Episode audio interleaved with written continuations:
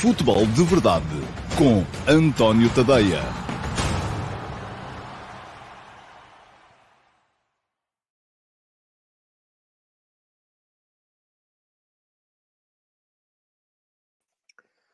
Ora, então, olá, muito bom dia a todos e sejam muito bem-vindos à edição número 714 do Futebol de Verdade. Hoje é sexta-feira, dia 30 de dezembro de 2022. Este é o último Futebol de Verdade de 2022. Um, amanhã, sábado, não haverá programa, mas atenção, no domingo, dia 1, uh, ah, tenciono fazer aqui mesmo no meu canal de YouTube uma edição especial de Ano Novo do Futebol de Verdade VIP, tal como fizemos no ano passado. Estão convidados todos os subscritores premium do meu uh, Substack. Agora uh, têm é que dar nota do interesse em participar, porque até ao momento eu creio que são três ou quatro apenas aqueles que se inscreveram. Como é que podem fazê-lo? É muito simples. Seguiu ontem para todos vocês uh, um e-mail meu com o, o, o anúncio do, do programa. A única coisa que têm que fazer é comentar uh, esse e-mail, tem lá a opção comentar, comentar esse e-mail dizendo que estão interessados em participar. Uh, só os subscritores premium é que têm a opção comentar válida. Aliás, uh, isso é assim em todos os posts do meu Substack. Portanto, é comentar, dizerem quero participar e depois, no dia 1, Uh, a partir do final da tarde, o programa vai ser às 18 horas, por volta das 17, seguirá para todos vós, ou para aqueles que disserem que querem participar, um uh, link para poderem ligar-se ao estúdio virtual e estarem aqui comigo a discutir aquilo que foi o ano de 2022 e a antecipar aquilo que pode vir a ser o ano de 2023. Já sabem, deem um salto ao vosso e-mail. Caso uh, não queiram ter esse trabalho e estejam a ver a emissão já gravada do Futebol de Verdade, fica aqui também o uh, link para poderem uh, inscrever-se no uh, Futebol de Verdade VIP. É só chegarem lá, responderem ao texto, ao post, dizendo quero participar. Ora, muito bem. Ontem morreu Pelé, Edson Arantes do Nascimento, tinha 82 anos. Já vou falar e vou consagrar o ataque organizado deste Futebol de Verdade à vida e obra de uh, Pelé, aquele que para mim foi o uh, mais impactante futebolista da história, uh, e já vou também explicar porquê. Mas ontem houve também jogos da Liga Portuguesa, o Sporting ganhou por 3-0 ao Passo de Ferreira, uh, manteve a passada que vinha tendo nos jogos na Taça da Liga, são já sete vitórias consecutivas, bom momento aquele que é vivido pelo Sporting Clube de Portugal, e hoje vamos ter uh, mais jogos desta 14ª jornada, uh, nomeadamente um Sporting Clube Braga-Benfica que ameaça aquecer uh, os corações dos adeptos. Porquê? Porque estão, estarão frente a frente o terceiro e o primeiro classificados uh, e uh, pode ser uma, e é uma boa oportunidade para vermos se o Sporting Clube Braga está de facto em quebra, como pareceu nos 5-0 que sofreu do Sporting na Taça da Liga, e para vermos se o Benfica consegue manter a passada que traz na primeira parte deste campeonato, em que segue claramente na frente com 8 pontos de avanço sobre o segundo classificado. Antes de entrarmos na ordem do dia normal, como sempre, vou dar aqui uma vista de olhos aos uh, comentários que já apareceram. O Paulo Neves foi o primeiro hoje. Uh, bom ano para si também, Paulo. As equipas pequenas têm mesmo qualidade, estão ao nível dos três grandes, tática e fisicamente. É tudo bluff. Eu não sei o que é que quer dizer, Paulo, quando fala em bluff. Uh, não, não estão ao nível dos três grandes, uh, mas não é nem tática nem fisicamente, é na qualidade dos jogadores regra geral, eh, é, é, como pormos os nossos clubes a jogarem contra o Manchester City, contra o Bayern Munique, contra o Real Madrid. Até pode ser que haja uma ocasião em que se ganha, mas regra geral perde-se. Porquê? Porque os outros são melhores. E aqui é a mesma coisa. Pode haver uma outra ocasião em que os uh, uh, Arocas ganhem aos Portos, o Aroca já ganhou ao Sporting neste campeonato, em que os Passos de Ferreira ganhem aos Sportings, mas regra geral perdem. Porquê? Porque os outros são melhores. Um, podemos e devemos fazer alguma coisa para atenuar estas diferenças? Sim. Agora, a questão é haver interesse nisso, porque um, isto é como tudo. Se nós somos 10 dentro de uma casa, se só há 5 bifes, um, das duas, uma, ou comemos meio bife cada um e ficamos todos com fome, ou há cinco de nós que comem um bife inteiro e ficam bem, e há cinco que ficam a passar fome. Vamos aqui chegar à conclusão e dizer assim: não, o mais justo é comermos meio bife cada um, certo? Mas os cinco que estão a comer o bife inteiro não vão estar de acordo. E é isso que acontece neste momento com a distribuição da receita no futebol nacional. Esta é uma conversa, Paulo, já tão antiga quanto é uh, o futebol de verdade, pelo menos. Uh, Simão Rochinol, bom dia. Qual acha que poderá ser o fator-chave para decidir o jogo entre Braga e Benfica? Enzo e Otamendi acusarão desgaste do Mundial? Eu acho que pode haver tantos fatores-chave, Simão. Já vamos falar um bocadinho mais sobre esse jogo mais daqui a bocado. Pode haver inúmeros fatores a, a decidir o jogo. Uh, se Enzo e Otamendi acusarão desgaste? Para já eu creio que não. Poderão, poderão vir a acusar desgaste da festa, mas já cá estão há tempo suficiente para terem recuperado. Agora, acredito que uh, os exageros desta época vão pagar-se lá mais para o final da, da, da temporada. Vamos ver como é que, uh, como é que vai acontecer. E perguntei ainda ao Simão, espera um janeiro mais movimentado que o habitual devido ao Mundial e à valorização que os jogadores têm por causa desta competição? Não, Simão, não espero. Acho que o mercado de janeiro vai ser em linha com aquilo que têm sido os mercados de janeiro nos últimos, nos últimos anos. Não, não, enfim, todos os anos há uma ou duas grandes transações, mas não mais do que isso. José Guilherme, bom dia. No Porto Aroca houve um minuto de desconto em cada parte. Há três anos o Tondela salvou-se por um gol da descida. Não acha que a sensibilidade de terminar aos 4 ou 5 a 0 é uma treta? Acho. E acho que faz todo o sentido isso que me está a dizer. Uh, aliás, ainda ontem havia aí uma pergunta uh, que eu acabei por não valorizar. Não sei se era sua, José. Uh, como pergunta na MUS, porque de facto, só porque um jogo está 5 a 1, há preceitos regulamentares que devem ser cumpridos.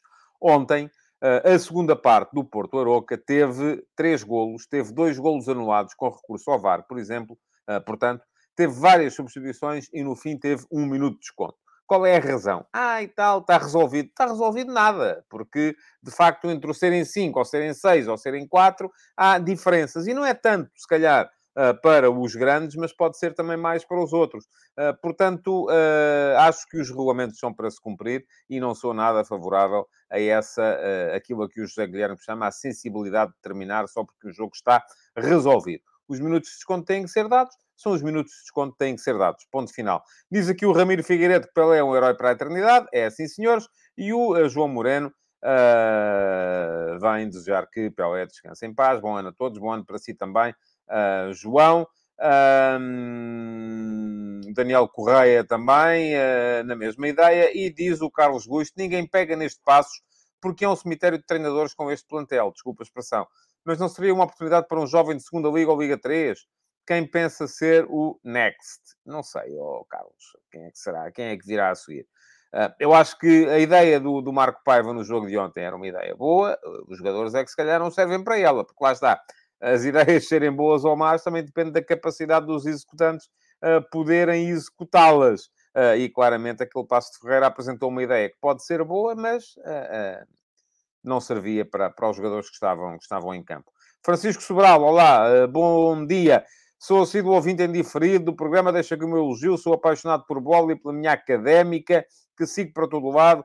Se costumo debruçar-me sobre a Liga 3, não, Francisco, não, lamento, não, não consigo. Uh, eu eh, tenho como regra só me debruçar verdadeiramente sobre as coisas que acompanho e não tenho, de facto, capacidade para acompanhar a Liga 3. Já a primeira já é difícil, porque depois há os campeonatos todos estranhos, porque isto não é só, repare, não é só acompanhar, é acompanhar e produzir sobre uh, o que ocupa muito, muito tempo. Portanto, não dá tempo para assistir a jogos da, da Liga 3, nem do Campeonato de Portugal, onde está o meu uh, Curuchense, que eu já não sigo para todo lado, segui até ter para aí 13 anos.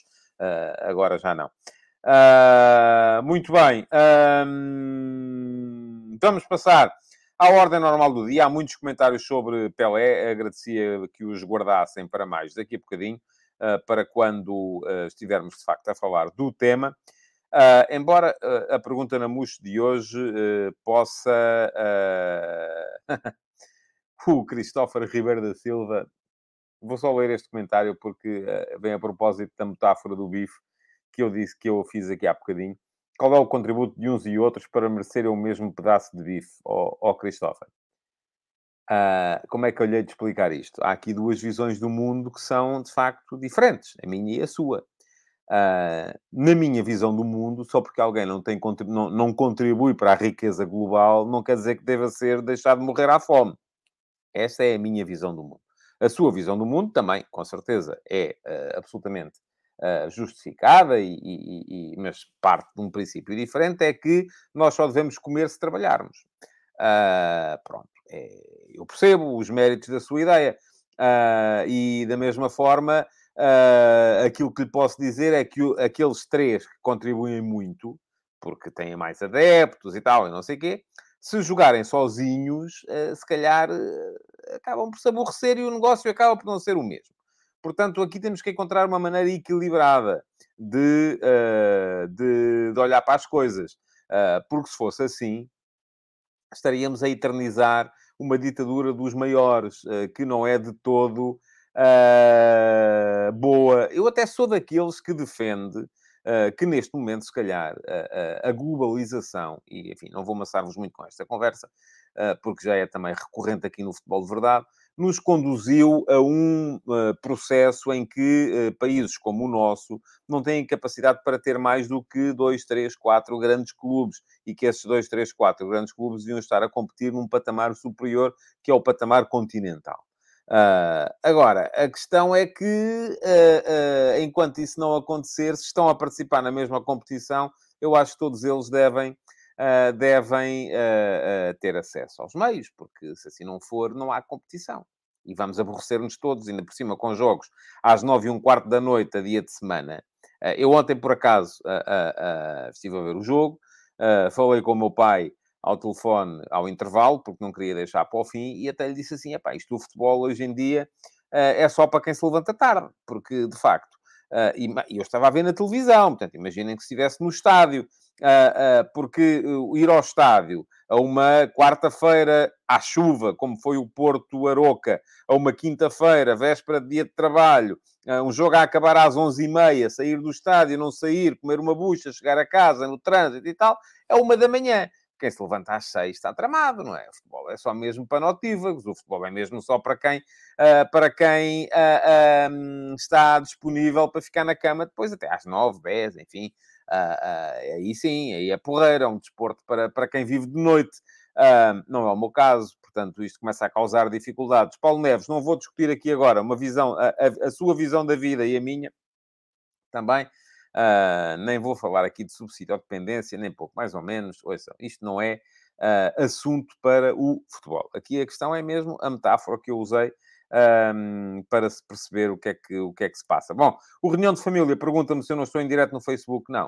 Uh, o Futebol de Verdade é em direto apenas no YouTube. Depois, quem quiser, no Facebook, no final do programa, Uh, o Facebook não, eu não trabalho para o Facebook, o Facebook não trabalha para mim. Aliás, o Facebook trabalha contra mim, na maior parte das vezes. Portanto, para mim, Facebook já foi. Aliás, uma das uh, uh, decisões que eu tomei relativamente a 2023 é que vou, inclusive, deixar de interagir no Facebook. Quem quiser interagir é no Substack, é aqui no Futebol de Verdade, no YouTube, porque Facebook eh, só, só, só, o Facebook só valoriza a polémica estéril. E eu não estou para isso. Portanto, como não estou para isso e estou constantemente a, a, a, levar nas trombas eh, à conta disso, não estou para isso. Pergunta ao Josias Martin Cardoso qual era a solução. Se fosse às 15h30, as pessoas não estariam a trabalhar. Sim, a solução é jogos às 8 da noite. Ai, mas e depois têm que ser dois à mesma hora paciência, não é? Façam ao fim de semana e aí já têm o dia todo para poder espraiar os jogos.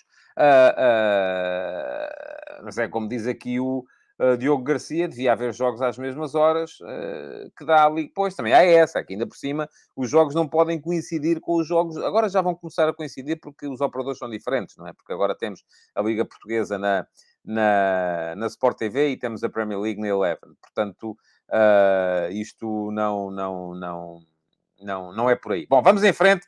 Uh, vamos em frente. E diz aqui o João Ferreira, que também interage no Discord, e é verdade, sim, senhores. Uh, muito bem. Vamos lá. Pergunta na MUS para hoje. Uh, Deixem-me só retirar daqui este comentário do João Ferreira. Pergunta na MUS para hoje vem do João Figueiredo. E pergunta-me o João Figueiredo. Em Portugal fala-se pouco, eu até acho que se fala muito, mas aí discordamos, João sobre quem é o melhor e sobre quem é o maior. Ok, já estou a perceber a sua distinção. uh, futebolista de todos os tempos. E depois pergunta para si, quem é o melhor, o mais completo, o mais habilidoso, o mais recurso dentro do jogo, e quem é o maior, melhor narrativa, mais peso histórico, social, cultural, a personagem mais impactante. Muito bem. Nem de propósito, João, vem a propósito daquilo que vou dizer mais à frente e que também já escrevi no último passo de hoje. Uh, eu vou ter que retirar daqui uh, uh, a imagem, embora depois me apeteça, deixem-me cá ver se eu consigo aqui aceder às suas perguntas para responder a todas, sem haver grande atrapalhação. Muito bem. O melhor, o mais completo, Pelé. Pelé, aliás, eu hoje no último passo uh, que escrevi hoje de manhã sobre uh, o legado de Pelé, falei nisso, anda aí a circular um vídeo muito bem editado, com golos uh, e jogadas, as, melhores, as, maiores jogadas de Cruyff, Maradona, Messi, Ronaldo, Iniesta, Zidane, enfim, todos os maiores futebolistas depois de Pelé. E cada jogada de um deles aparece depois repetida, não, antecipada por uma jogada de Pelé. Pelé tinha tudo. Uh, aquilo que uh, tem Messi, tinha tudo aquilo que tem Ronaldo, tinha tudo aquilo que teve Zidane, tinha tudo aquilo que teve Cruyff. Portanto, foi o mais completo. Uh, se era... E porquê? Porque tinha tudo em boas doses. Se era depois o mais habilidoso... Uh, ouça, eu admito que Maradona fosse mais habilidoso. Admito que Messi seja mais habilidoso. Mas o nível de habilidade, vamos chamar-lhe assim, de Pelé era tão grande uh, que a diferença era ténue, tendo em conta depois aquilo que ele apresentava a mais relativamente aos outros. Portanto, uh, uh, aí vou ser honesto e vou dizer Pelé. Depois, melhor narrativa, mais peso histórico, social e cultural, a personagem mais impactante, eu acho que também é Pelé. Uh, apesar de, no tempo de Pelé, não haver aquilo que há hoje, que eram as redes sociais, que era a televisão em 4K, que era o HD, uh, que era a possibilidade de todos os jogos serem televisionados, que era uh, a globalização. Vamos lá, Pelé antecipou, de certa maneira, a globalização. Portanto, para responder à sua pergunta, eu respondo nos dois casos: Pelé foi o maior e foi o melhor. não sei se isto satisfaz a sua uh, curiosidade ou não. Uh, e diz-me aqui o, o, o, Diogo Garcia que um dos mais habilidosos foi o Ronaldinho. É verdade, sim, senhores. Uh, muito bem.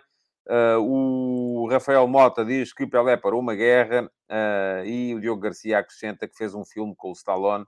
O Michael Esteves, Michel, creio eu, diz que o mais completo é Cristiano. O Ronaldo tem tudo também, joga com o pé direito, pé esquerdo, joga bem de cabeça, bate para livres e penaltis tinha velocidade e finta, pois é, tinha, mas perdeu. Uh, aliás, a finta nunca foi o, o, ponto forte de Ronaldo. Ele percebeu rapidamente que podia ser uh, mais forte nessa, um, nessa, nessa categoria. Mas pronto, vamos em frente, porque mais à frente vamos falar mais de Pelé quando entrarmos no ataque organizado do dia. Uh, Pergunta-me aqui o João Silva se o Maradona para mim não era melhor. Não. Maradona foi, do meu ponto de vista, o melhor jogador que eu vi jogar. Eu nunca vi Pelé jogar. Pelé, uh, eu comecei a ver, eu nasci em 70, Pelé uh, parou de jogar alguns em 79, creio eu, uh, portanto ainda era, era muito, muito miúdo para ter visto Pelé nessa altura só, só, só no Cosmos. Aliás, diz aqui o Paulo, tal como eu não deve ter visto Pelé jogar a não ser no Cosmos ou nem no Cosmos, quanto mais. Também de Seninho, quando nos Estados Unidos ainda estavam a descobrir o pontapé na bola. Muito bem. já lá vamos, mais à frente, falar do tema. Uh, mas de facto o, Maradona foi o, aquele, o melhor dos que eu vi jogar. Uh, isso não tenho dúvidas. Agora, o futebol não começou em 82, uh, ah, quando eu comecei a ver futebol com olhos de ver. O futebol já tinha começado antes e houve muita gente antes a destacar-se. Ataques rápidos para hoje. Vamos em frente, porque depois o ataque organizado vai ser então sobre o, o Pelé. Uh, quero lembrar-vos uh, que podem uh, subscrever o meu Substack e vou deixar aqui em rodapé o endereço, está aqui a passar em baixo, é tadeia.substack.com. Vai ficar aqui também em cima o endereço para, para lá chegarem. Deixem-me só tomar nota do timecode.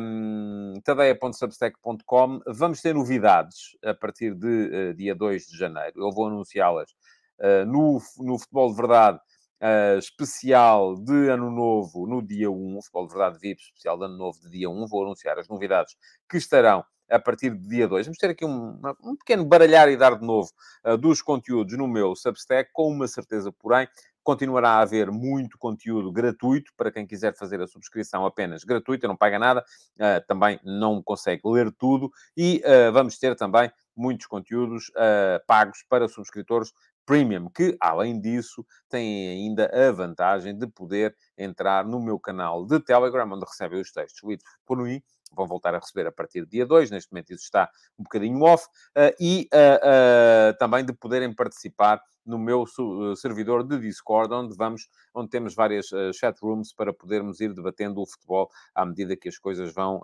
vão acontecendo. Portanto, já ficou o link lá atrás, tadeia.substack.com, subscrevam. Se são subscritores premium, já sabem que podem inscrever-se no Futebol de Verdade VIP para virem debater o ano 2022 comigo no dia 1 às 18 horas. Uh, se não são subscritores premium, são apenas subscritores gratuitos, mas gostariam de vir na mesma debater o ano comigo aqui no Futebol Verdade Especial no dia 1, a única coisa que têm que fazer é mudar o vosso plano de subscrição. Não é caro, são 5 euros por mês. Se quiserem fazer a subscrição anual, fica ainda mais barato. Muito bem. Uh, vamos lá. Uh, só para uh, assinalar aqui o, o, o, um superchat do Reunião de Família, que diz que ouve sempre em podcast adoro trabalhar e ouvir falar de bola. Obrigado por ajudar a passar melhor o dia de trabalho. Obrigado eu, Reunião de Família, pelo seu super chat. Que também é um contributo para que o Futebol de Verdade possa continuar aqui, sempre gratuito para quem quiser ver. são uma, umas horas de trabalho por dia, mas são compensadoras, até porque aqui vêm muitas vezes boas, boas ideias.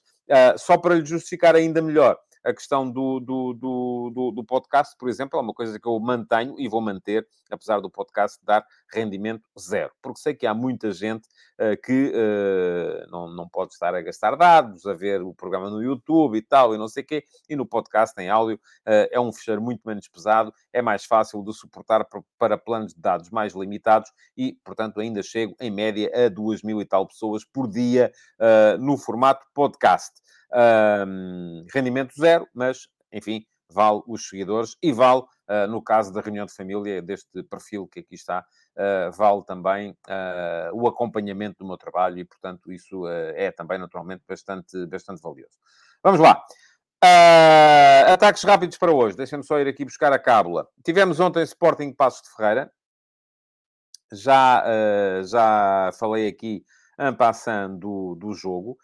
vou dizer assim, não estava à espera de tanto do passo, estava à espera de mais do Sporting, tendo em conta aquilo que foi uh, ou que foram as últimas semanas, semanas que eu não acompanhei enquanto houve Mundial, não vi jogos da Taça da Liga, portanto não, não, não estava para aí virado, uh, mas uh, aquilo que se anunciava era um Sporting absolutamente Uh, conquistador. E o Sporting entrou muito bem no jogo, marcou cedo, fez o 2-0 cedo, chegou ao 3-0 antes do intervalo, mas a segunda parte foi fraca. É preciso dizê-lo assim, fraca. O Sporting esteve uh, à espera, a deixar passar o tempo. E isto também, do meu ponto de vista, é alguma falta de respeito por quem paga bilhete, por quem lá está. Vai sair do estádio às 11h30 da noite.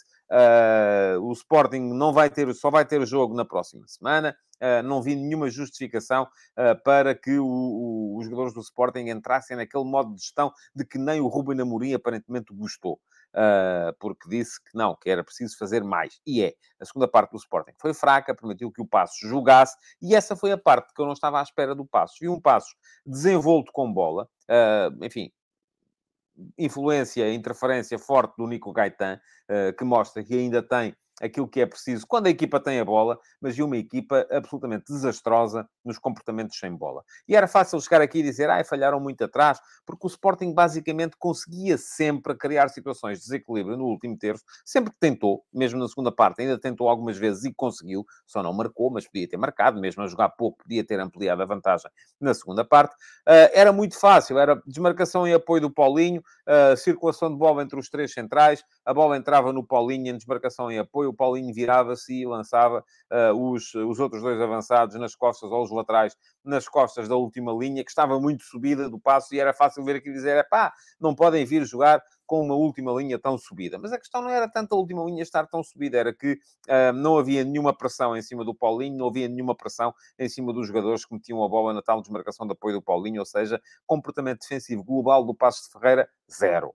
Foi muito fraco. E por isso mesmo eu dizia que, apesar da ideia uh, apresentada pelo Marco Paiva, uh, até poder ser uma boa ideia, uma ideia de uma equipa que quer ter a bola, que pressiona alto, que pressiona alto, não, deixa-me corrigir, que se coloca alto no campo.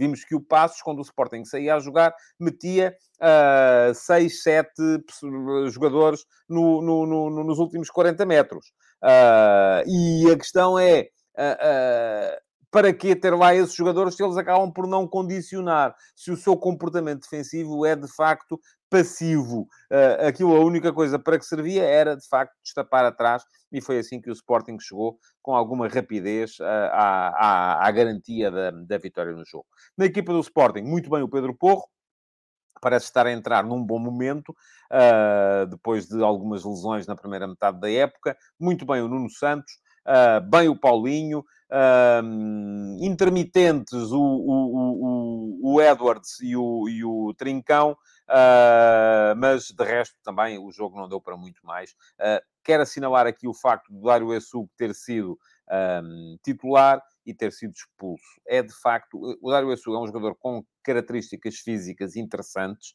é um jogador que já pensa futebol uh, porque está inserido naquele meio do, da equipa principal do Sporting há algum tempo. Ele tem só 17 anos, mas vai ter que aprender a usar o físico, porque neste momento não sabe quando. E foi expulso e bem expulso, porque é uma entrada que é de cartão vermelho. Aliás, em relação à arbitragem, parece-me que há apenas um erro.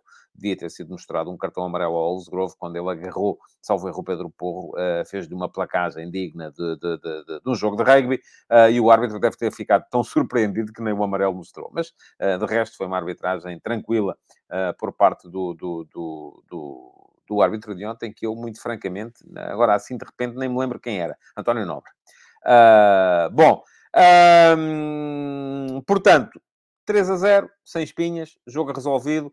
Fica aqui o, o, o Pedro Gonçalves, que jogou a meio campo, porque o Sporting continua a ter ali alguma falta de uh, unidades para aquela zona. Não tinha o Morita, não tinha o Ugarte, que estava castigado. Viu o quinto amarelo, não vai jogar contra o Marítimo, ao mesmo tempo limpa a folha, vai estar disponível com certeza para jogar com o Benfica na jornada seguinte, mas atenção, ainda ficaram tapados a um cartão amarelo da suspensão, o Coates e o Nuno Santos. São uh, aspectos a ter em conta nessa visita do Sporting ao Funchal. Se virem um amarelo, ficam fora do derby.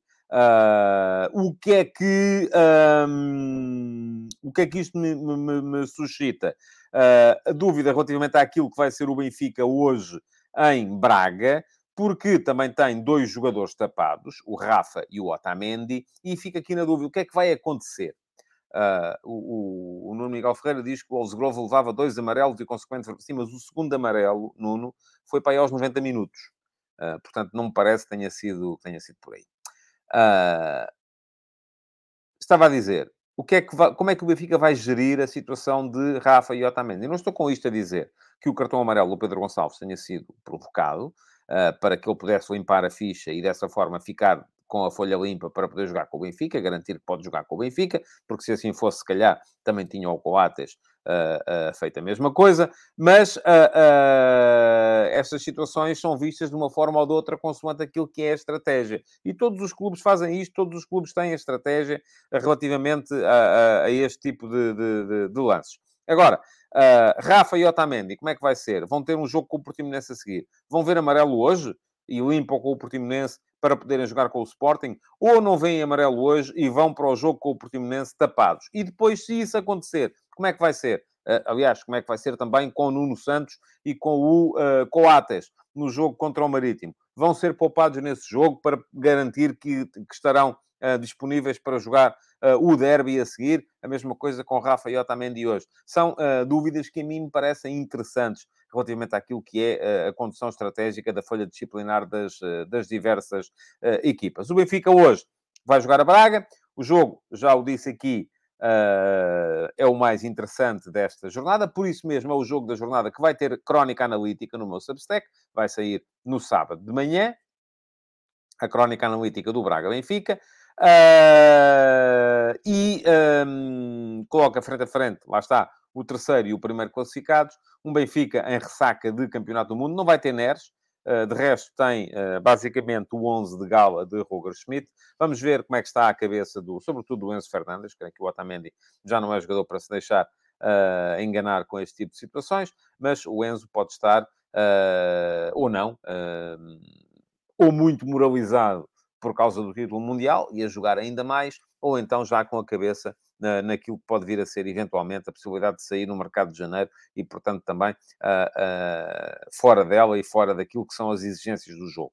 Um, Muita curiosidade para ver como é que se apresenta o Benfica, se se apresenta com a mesma intensidade, com a mesma capacidade, e muita uh, curiosidade também para ver uh, como é que o, o, o, o Sporting Clube Braga uh, vai opor-se àquilo que é o futebol do Benfica, que eu creio que não vai mudar muito em termos de jogar. Uh, creio que o jogar do Benfica vai ser muito semelhante àquilo que foi na primeira metade da época, porque funciona. Acelerações pelo meio, uh, capacidade individual dos, uh, dos jogadores das alas, muita capacidade dos laterais para, para darem chegada também. Saída a 4, sempre a mesma saída a 4, com os dois centrais e os dois médios centro, conseguirem fazer uh, numa, numa espécie de trapézio, temos que aplicar aqui a geometria, uh, uma saída muito, muito interessante. Será que, e a questão que coloca aqui o João Azevedo, será que Arthur Jorge mantém o 4-4-2? Eu creio que sim, uh, que, o vai, que o vai fazer, embora tenha mais dúvidas relativamente aos dois do meio campo porque aquilo que os jornais dizem hoje é que podem ser o André Horta e o Almusrati. Eu admito que possa entrar ali um jogador mais defensivo para fazer uh, parelha com o, um, com o Almusrati. Uh, e o Braga, mesmo assim, teria Uh, o Ricardo Horta, teria o Yuri Medeiros, teria o Abel Ruiz, que parece que vai jogar, teria o Vitinha, portanto, são quatro homens da frente, muito fortes na definição e que podem sempre criar, uh, criar dificuldades àquilo que é a organização defensiva do Benfica. Bom, mais ataques rápidos, só para falar aqui em mais duas situações muito rapidamente. uma, a transferência do Diogo Gonçalves para o UFC Copenhagen.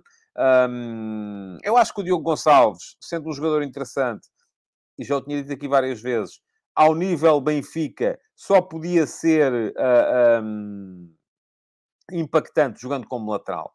Porque como extremo, eu acho que lhe falta capacidade individual, capacidade no um para um, capacidade, a capacidade que tem, por exemplo, o, o, o, David Neres, a capacidade que tem, por exemplo, o João Mário para taticamente ser ao mesmo tempo terceiro médio e quarto atacante, uh, a capacidade de definição e de passe. O Diogo Gonçalves eu acho que não a tem, por isso mesmo, para ser impactante ao nível Benfica, só podia ser mesmo como defesa lateral, aí sim, porque é um jogador com grande disponibilidade física, veloz, com capacidade para chegar à frente, uh, poderia ser aquilo que os clubes muitas vezes fazem uh, com, uh, com um, um, os laterais para poderem dar a sensação que têm mais um.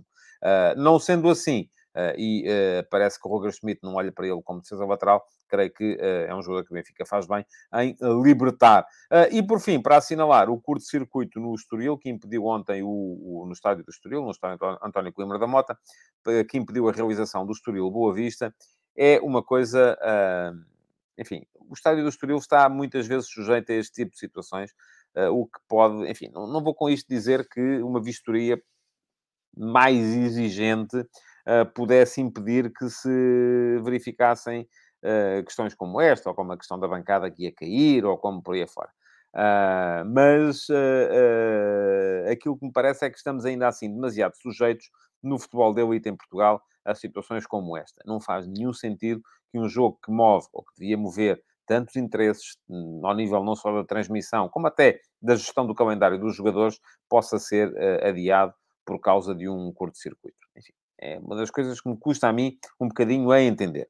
E pronto. E com isto entramos uh, uh, no ataque organizado de hoje, uh, basicamente para vos falar de Pelé. E deixem-me só retirar daqui o comentário que lá estava. e agora sim, retirar o separador de ataque organizado para vos falar de Pelé. Já escrevi sobre o Pelé hoje de manhã, no último passe, e fica aqui o link para quem quiser ler. Deixem-me só mais uma vez tirar o o timecode. enfim, escrevi sobre Pelé, uh, que, conforme já disse aqui, uh, foi um jogador que eu nunca vi jogar. Já vi jogos dele uh, depois disso, mas nunca vi jogar em direto, nunca vi jogar na sua era, mas que, pelo que percebi, foi um jogador que, pelo que percebi daquilo que já vi, não só de jogos em direto, de jogos em diferido, como também das, das compilações de melhores lances que por aí abundam, e, aliás, o próprio Último Passo tem uma compilação. Tem o tal vídeo que eu achei que devia lá meter, porque me encheu as medidas, com as, os melhores lances dos melhores jogadores depois de Pelé e a antecipação desses lances feitas pelo próprio, pelo próprio Pelé. Uh, estive com Pelé uma vez e ontem dei comigo a pensar isto. Um, em Estocolmo durante o, o, Campeonato do Mundo, de, o Campeonato da Europa de 92, um, porque Pelé nessa altura já era basicamente uh, o rosto de campanhas da Mastercard, da Pepsi, de, de uma série de uh, empresas às quais ele associou a sua, a sua imagem, um, e dei comigo a pensar que estive com Pelé, era um jovem jornalista e tinha, e, tinha ele a idade que eu tenho agora. E isto, uh, enfim, deu-me aqui um, um peripaque um bocadinho assustador uh, porque um, creio que, que, que, hum, enfim, que é, que é... Todos nós caminhamos, uh, infelizmente, para aquilo a que Pelé já chegou, que é para, para o fim. Um, e todos nós acabaremos por lá, por lá chegar. Bom, Pelé começou a carreira muito jovem, uh, começou a carreira no Santos em 57, com uh, 17 anos. Uh, em 58, já foi uma das estrelas do Campeonato do Mundo que o Brasil ganhou na Suécia, precisamente ele e Garrincha. Curiosamente, dois jogadores eh, que o psicólogo da seleção eh, queria afastar, porque achava que eles não tinham responsabilidade Uh, para, um, para, para poder encarar um desporto coletivo como é o, como é o futebol, mas a partir daí foi um jogador que marcou não só o Santos, como a seleção brasileira. Campeão do mundo em 58, campeão do mundo em 62, ainda que se tenha lesionado no início do Campeonato do Mundo de 62, uh, eh, ainda jogou, por isso mesmo foi campeão do mundo. Voltou a ser ilusionado do Mundial de 66, voltou a ser campeão do mundo em 70, tricampeão mundial, uh, falhou o, o, a conquista do Mundial de 66, uh, porque depois de levar uma carga de pancada no jogo contra a Bulgária, já entrou diminuído contra Portugal e uh, tem lá aquela, aquela entrada do João Moraes que acaba por uh, acabar o, o, serviço, mas ele já vinha muito diminuído. O Brasil foi eliminado, aliás, na fase inicial desse, desse campeonato do mundo, uh, mas foi um jogador que marcou a história do campeonato do mundo. É o único tricampeão mundial da história. além disso, durante os anos do auge, andou com o, com o, com o Santos ao colo. Aliás, alguém dizia aqui, o Rafael Mota, que o Santos só existe por causa do Pelé. É verdade. Pelé não é paulista, é mineiro, ah, mas acabou a jogar no Santos, ah, fez do Santos aquilo que o Santos veio a ser. Ah, durante anos, Pelé fazia mais de 100 jogos por ano, porque havia digressões da seleção brasileira, havia digressões do Santos. O Santos andava por todo o mundo a mostrar os seus craques, os fantásticos, conforme eram, eram chamados os jogadores desse, dessa equipa do Santos e uh, Pelé soube aí o que é que custava uh, ter, lá está, era dos que contribuía para, para, para ganhar. Uh, para ganhar o seu quinhão do bife. Um, e aquilo que ele fez a, a, nível futebolístico é absolutamente irrepetível. porquê? Porque eu hoje de manhã escrevi, parecia que o futebol foi um desporto desenhado para encaixar nas características do Pelé. Ele tinha técnica, ele tinha habilidade, ele tinha potência muscular, o que era muito importante para ter velocidade, para ter a capacidade para travar, acelerar, uh, para saltar, para, para, para o jogo de cabeça. Um, era muito bom em tudo. E basta ver, uh, de facto, aquilo que, uh, aquilo que os, vídeos por aí circulam para perceber isso mesmo. há uma altura, em 71, o Pelé retira-se da seleção. continua a jogar no Santos. Em 75, assina contrato enfim, com o Cosmos de Nova York, ou devemos antes dizer com a Warner Brothers, eh, porque a Warner Brothers era a dona do Cosmos. Estávamos na altura da eclosão da North American Soccer League, a NASL, onde também andaram vários jogadores portugueses, Eusébio à cabeça. Uh, os portugueses iam lá muitas vezes, jogavam lá e depois vinham cá fazer no nosso campeonato as férias uh, da NASL. Uh, houve ali um esforço para tornar aquilo interessante para os americanos, mas Pelé nessa altura já não estava de olho no futebol, já estava de olho na, um, no negócio. É a altura em que ele se torna verdadeiramente universal. porquê? Porque já tinha sido um jogador universal em campo, ele em campo fazia tudo aquilo que faz Messi, fazia tudo aquilo que faz Cristiano Ronaldo, fazia tudo aquilo que uh, fez Cruyff, fazia tudo aquilo que fez uh, Maradona. Uh, e um, já, já era universal em campo, já era universal devido à devoção que gerava por todo o planeta. não havia sítio do mundo onde ele não fosse visto com devoção. Uh, Pelé, eu escrevi hoje de manhã, parou uma guerra, uma guerra civil na Nigéria, na altura em que os secessionistas do Biafra estavam em guerra com as forças governamentais. Uh, foi organizado um jogo entre o Santos e a seleção nigeriana e houve um cessar-fogo uh, de três dias para que o jogo pudesse decorrer e para que as pessoas do Biafra pudessem também ir assistir ao jogo em Lagos. e houve livre circulação e não houve, e não houve hostilidades. Um, Portanto, era é alguém que foi verdadeiramente universal nisso também. E a partir de uh, determinada altura passou a ser universal também no plano do negócio. É a altura em que Pelé percebe que a sua uh, capacidade, uh, que a sua, o seu impacto no, no, no, no planeta chega para ser para capitalizar. Uh, ele uh, é a altura em que ele vai para os Estados Unidos, em que ele começa a fazer cinema, em que ele começa a fazer publicidade e em que, sobretudo, o jogador de futebol se deu lugar ao homem de negócios, que foi aquele que nós, aqueles da nossa geração, da minha, daquelas que, uh, que se seguiram, conheceram. o homem de negócios imperou a partir de determinada altura. E aí, aquilo que eu, enfim, a única coisa que eu acho que há a lamentar na vida de Pelé é que ele não tenha percebido o impacto que tinha antes para poder, eh, de certa forma, abalar o sistema. Pelé passou pela ditadura militar no Brasil sem dizer uma palavra. Pelé uh, não fez grande coisa em defesa dos direitos dos negros, uh, como fizeram outros grandes esportistas negros que, que, que, apareceram ao mesmo tempo que ele e depois dele. Pelé aceitou sempre o sistema e aquilo que era uh, o sistema vigente na FIFA, onde as, as uh, onde as, os privilégios calhavam sempre aos mesmos, onde se percebeu que havia ali uma espécie de uma, de uma casta dominante com a qual ele foi sempre compactuando, e é verdade que Uh, uh, Pergunta-me aqui o Paulo Neves se a pancada é do João Moraes ou do Vicente. É do João Moraes. Uh, não tenho dúvidas nenhumas a esse respeito. Mas estava a dizer que. Um, agora perdi-me à conta disto. havia uma. a dada altura, Pelé terá percebido quais eram as regras e optou por se mover dentro dessas regras para poder também tirar alguns benefícios disso mesmo. Uh, é pena que assim tenha sido. É verdade que ele ainda assim teve algumas medidas impactantes, como foi a Lei Pelé. A Lei Pelé passou em 98, quando ele era Ministro do Desporto no Brasil.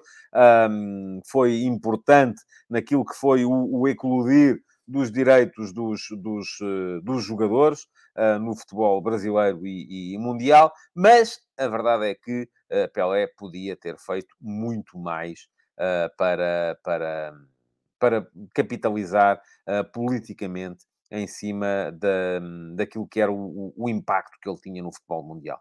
Um, Vai-se embora Pelé, ficará para sempre, como é evidente, na memória de quem gosta de futebol e na memória de quem viu, uh, nem que sejam as tais compilações. E eu convido-vos a darem um salto ao, ao, ao, último passo de hoje para verem, nem que sejam aqueles uh, 3, 4, 5 minutos uh, com um, com as, as, eh, as, jogadas dos melhores jogadores que se seguiram a Pelé, antecipadas pelo próprio Pelé. Tudo aquilo que eles fizeram, Pelé já tinha feito. Bom, uh, já sabem, vou voltar a lembrar-vos que um, domingo há futebol de verdade VIP, 18 horas. Ah, espero que haja. Vou já dizer aqui que se não houver pelo menos 8 inscritos, eu não faço. Uh, porque, não, enfim, fará pouco, pouco sentido eu até admito que o dia não seja fantástico, as pessoas estão ainda a recuperar dos excessos de dia 31, uh, mas uh, para haver futebol de verdade VIP, vou deixar aqui já desde já bem claro que tem que haver pelo menos oito participantes, senão não haverá. quem quiser participar e ainda não tenha visto o post, bom, o link já ficou lá atrás, é darem um salto ao meu, ao meu Substack. Vou só aqui, antes de acabar, porque havia aqui um comentário com o qual eu discordo do uh, Michael Esteves, que dizia não consigo considerar o Pelé o melhor porque não jogou na Europa. mas respeito todas as opiniões. É como eu com a sua, Michel. Uh, discordo, mas respeito. Agora, aquilo que o Michel tem que ter em conta é que as diferenças que há hoje entre o futebol europeu e o futebol sul-americano, na altura em que jogou Pelé, eram muito mais esbatidas. Não era assim tão diferente jogar no Santos ou jogar no Real Madrid. Não era. A competição na Europa nos anos 60 não era uma coisa uh, tão uh, diferente da América do Sul uh, como é hoje em dia. E uh, apareceu-me aqui este comentário do Mateus Oliveira, uh, por isso é que eu me lembrei, porque tinha lido o comentário do, do Michel, mas não tinha lido para dentro, não o tinha lido aqui publicamente. E o Mateus Oliveira diz: falar que Pelé não jogou na Europa para desvalorizar é absurdo. Nessa época, os melhores brasileiros ficavam no Brasil. Basta ver que o Santos ganhou os dois mundiais contra os campeões europeus. Sim, é verdade. Penharol também ganhou, o Santos ganhou. Era uma altura em que a própria, enfim, não lhe vou chamar mundial, a própria uh, taça intercontinental era muito mais dividida do que é neste, neste momento. E, portanto, uh, não creio que, uh, que seja de todo, de todo por aí. Bom, estava a dizer, deem um salto ao Substack, está aqui o endereço em baixo, tadeia.substack.com. Uh, aqueles que são subscritores premium, uh, está lá, é um dos últimos posts. Uh, inscrevam-se, vão à caixa de comentários do post sobre o futebol de verdade VIP. Se quiserem participar, inscrevam-se, é dia 1 às 18 horas. Aqueles que querem participar, mas não são subscritores premium, aproveitem para fazer o upgrade e para se tornarem premium, para poderem participar. quem ainda não me segue no YouTube, também vai ficar aqui então um link para poder passar a fazê-lo. Uh, e já agora, já que o faço, se o fizerem, um, ativem as notificações uh, para serem avisados sempre que eu entro em direto, incluindo no próprio Futebol de Verdade uh, VIP de dia 1. Alguém me perguntava aqui, e eu isto é que acho que já não consigo uh, recuperar, creio que não, já não vou conseguir recuperar. Alguém perguntava aqui se é possível fazer perguntas no Futebol de Verdade VIP. Um, é assim, quem for uh, subscritor premium e estiver a participar, conversa comigo. Portanto, pergunta aquilo que quiser, responde aquilo que quiser, diz aquilo que quiser. Quem não for, pode ir comentando, como é natural também, uh, através da, da, do live chat. Uh, eu lerei alguns comentários à medida que formos fazendo o programa. Já sabem, deixem like na emissão de hoje do Futebol de Verdade. Uh, já não falamos este ano, portanto, quero aproveitar para vos desejar a todos uh, uma boa, boas entradas em 2023 e um uh, melhores saídas ainda de 2022 e um grande ano de 2023 para, para todos vós. Muito obrigado por terem estado aí e eu volto aqui dia 1 às 18 horas para um Futebol de Verdade VIP e depois, dia 2, ao meio-dia e meia, para mais uma edição regular do Futebol de Verdade. Muito obrigado. Bom ano. Futebol de Verdade. Em direto de segunda a sexta-feira, às 12h30